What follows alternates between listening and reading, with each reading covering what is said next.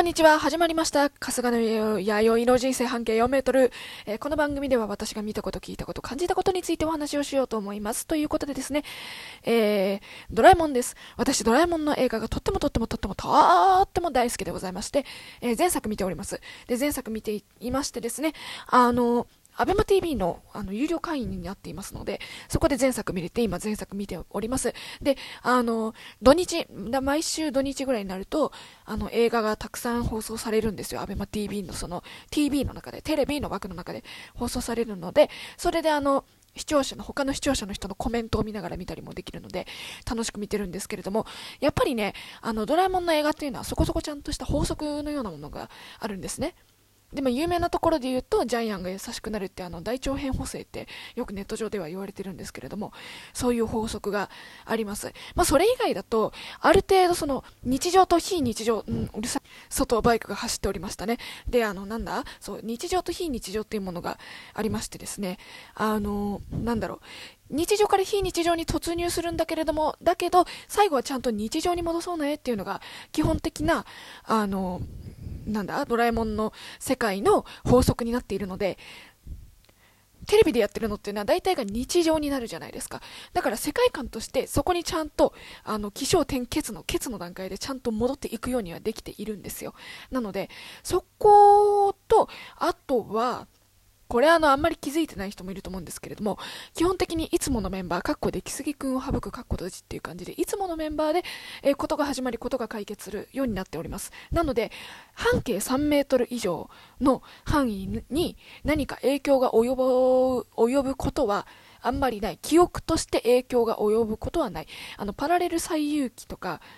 パラレル最有機っていう映画があるんですよ。詳しくは見ていただければと思うんですけれども、その映画は、あの、お父のび太のお父さんとかお母さん、パパ、ママだったり、学校の先生だったりっていう人たちに影響が及んでおります。で、まあ、それに関しては、あの、魔界大冒険のようなパラレルワールド的なあれではないんですけれども、現実、あくまでも現実世界のパパとママっていう感じなんですけれども、パパとママはその映画が、まあ、終わった後の世界線っていうんですかね、その段階で、あ、私たちはこういう世界になっていたのを覚えているわって、なってないんですよね。なので、そういう風に、いつものメン、まあ、いつものメンバーはそれがあった後に、ああ、こういうことがあったパラレル最有機の、まあ、こういうね、映画見ていただければと思うんですけど、こういうことがあったんだ、ああ、怖かったわ、ドキドキしたわ、冒険だったな、っていうのがあるんですけど、他のメンバーってそれが記憶に残らないんですよ。なので、そういう法則があります。ただね、やっぱりそういう作品を、あの、たくさん見ていると、想像するは想像するんですよね。皆さんも想像しました？えもしもいつもの冒険メンバーにパパとママがいたら、えもしもいつもの冒険メンバーに歴杉くんがいたら、えもしもいつものメンバーの中にみんなのお父さんとお母さんがいたら、そうなんですよね。こういうことをね、考えてしまうんですよね。で、私いろいろと考えてみたんですけれども、やっぱり出来すぎくんが入ってくるってなると、もうそれはそれでもう物語大体終了するかなっていう感じに、えー、なります。何を思ってでもそうですね。あのードラえもんたちがいろいろと一生懸命考えて考えて考えた上で出した結論だよ。それでも無理だった。ああ、どうしよう。やっぱりこっちがいいんじゃないっていう感じで、まあ、紆余曲折していくっていうのが、悪い言い方をすると、まあ、尺がそれでできているって感じなんですけれども、あの、そういうもんなんですよ。ドラえもんの映画って。なんですけれども、出来すぎくんが来ると、あの、スタートからゴールまで、本来その90メートルとかあったものが15メートルもしないで済むと思うんですね、マラソンで例えると。マラソンっていうか、徒競走か徒競走で例えると、まあ、そんな感じになっちゃうんです。要はすぐ終わるって言いたいんですけど、すぐ終わってしまうので、なんか、やっぱりそういうことを考えると、出来すぎくんがいると物語が面白くないっていうのは確かにそうだなと。あの、最善作を、ドラえもんの映画っていうのはそのトラブルに対して最善の策を出す場所ではないなと、あの思っています。ただそういうのはね、見たいなと思うので、たまに出来すぎくんが出てくる映画あるじゃないですか。あの、魔界大冒険のところとか、あの、最初にその見てる子供たちに対して、魔法とは何ぞやって、魔法と科学とは何ぞやっていうことについて、まあ、魔法の世界の出来すぎくんが解説をしてくれる。あ、魔法の世界じゃない。これは現実の世界だ。現実の、あの、のび太たちがいる科学の世界の、えー、出来すぎくんが解説をしてくれるっていう、まあ、いわゆる解説要員ですよね。そういう感じで 雇われているって感じなんですけれども、あの、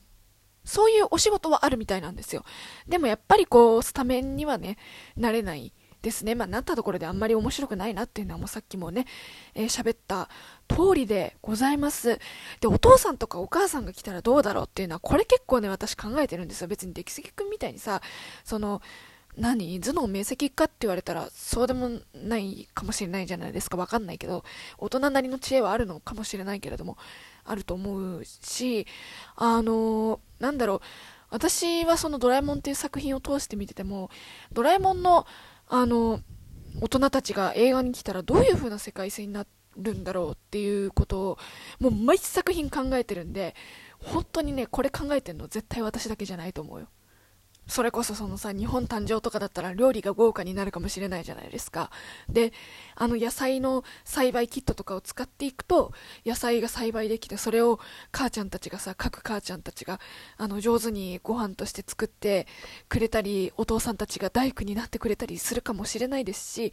なんだろう、こう、ドラえもんっていう生命体に、ロボットなんだけど、生命体に対しての理解も深まるかもしれないですし、え、あなたたちどこに行ったの？え、何してたの？とか、あの、なんだろう、こう、異世界とか非日常に巻き込まれてる側じゃなくて、それを見た時に、今まで、まあ、だってドラえもんって最初の方の話だと、ドラえもんがいることがそもそも非常事態っていう書かれ方をするんですよ。確か、なんだっけ、ドラえもんが最初の、最初にのび太の家に来た時に、のび太のママが泡吹いて倒れているんですよ。で、そういう描写があるように、ドラえもんがいることがそもそも非日常で非常事態である。だからこそ、そのドラえもんの映画の中の非日常、非常事態っていうところに、様々な固定概念、まあ、いわゆる良くも悪くも頭固いんですよ、大人って。私もそうだと思うよ。そうなんですけど、あの、固定概念を持った大人が行くとどうなるのかっていうのを、クレヨンしんちゃんではこれ見れてるんですよ。ミサエと、あの、ヒロシは、非日常になった踊れアミーゴとかもそうなんですけど、非日常になった時に、そこに、ちゃんとこう巻き込まれてるっていうよりかはそれをちゃんと見て映画が終わった世界線の後でも、まあ、例えば焼肉ロードだったらあすごいこう犯罪者にされてなんかすごい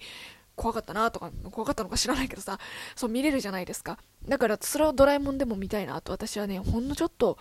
思っております。はい。昔はね、ドラえもんの映画もそこそこホラー要素があったり、そもそもセル画がね、あの暗めのセル画だったので、だからこそ不気味な雰囲気っていうのもあったと思うんですよ。まあ今のデジタル制作って結構明るい感じになっているので、まあどちらにもね、良さがあるんじゃないかなと思っております。まあ、日常の、なんだろうな、クレヨンしんちゃんとの違いってなんだろうって思うんですけど、物語の主軸としての。まあ、非日常にしやすいっていうのはあると思います。なんか、クレヨンしんちゃんの踊れアミーゴとかって結局、大人帝国もそうですけど、ありそうってなるんですけど、ドラえもんの非日常の世界っていうのは基本的になさそうってなるんですよ。私の中で。なので、そこが大きな違いかも、違いなのかなって私は思いますし、その、クレヨンしんちゃんってありそうだからこそギャップが、あの、薄いっていうか、はっきりこう、シュワって線で分かれてないんですよね。はい、日常です。はい、非日常です。と、みたいなのなくて、こう、じわじわじわーっとこう、色で言うとこう、徐々に変わってくる感じなんですよ、クレヨンしんちゃんって。それに対して、ドラえもんってこう、すっぱりきっぱり分かれてるんですよね。もしもボックスを使った瞬間とか、あのタイムマシンを使った瞬間って分かれているのでそこんとこどういう感じになるのかなって見てみたいなと思います。あのクレヨンしんちゃんに関して言うと大人帝国に関してはその非日常っていうものに対して飲み込まれていく大人なんですけれどもあの踊れアミーゴとか、あとはま戦国大合戦ですよね。皆さんご存知の作品で言うと。そこに関しては非日常っていうのに対して、しんちゃんと同じ目線、まあ、要は映画を見てるか人間たちと同じ目線で巻き込まれていって、まあ、両方の目線をクレヨしんちゃんの映画っていうのは、あの、大人がどうなるかっていうのを両方の目線で見せてくれているんですけれども、なかなかドラえもんってそれを見かけないので、見てみたいなと思います。だからこそ、あの、普段のね、普段のテレビ放送の時にドラえもんがどこかに行こうよって言うじゃないですか、たまに。で、その時に、いつものメンバー、いつもの子供たちじゃなくて、パパとママどこかに行こうよって言って行く作品がたまにあるんですよ。で、そういうの見ると、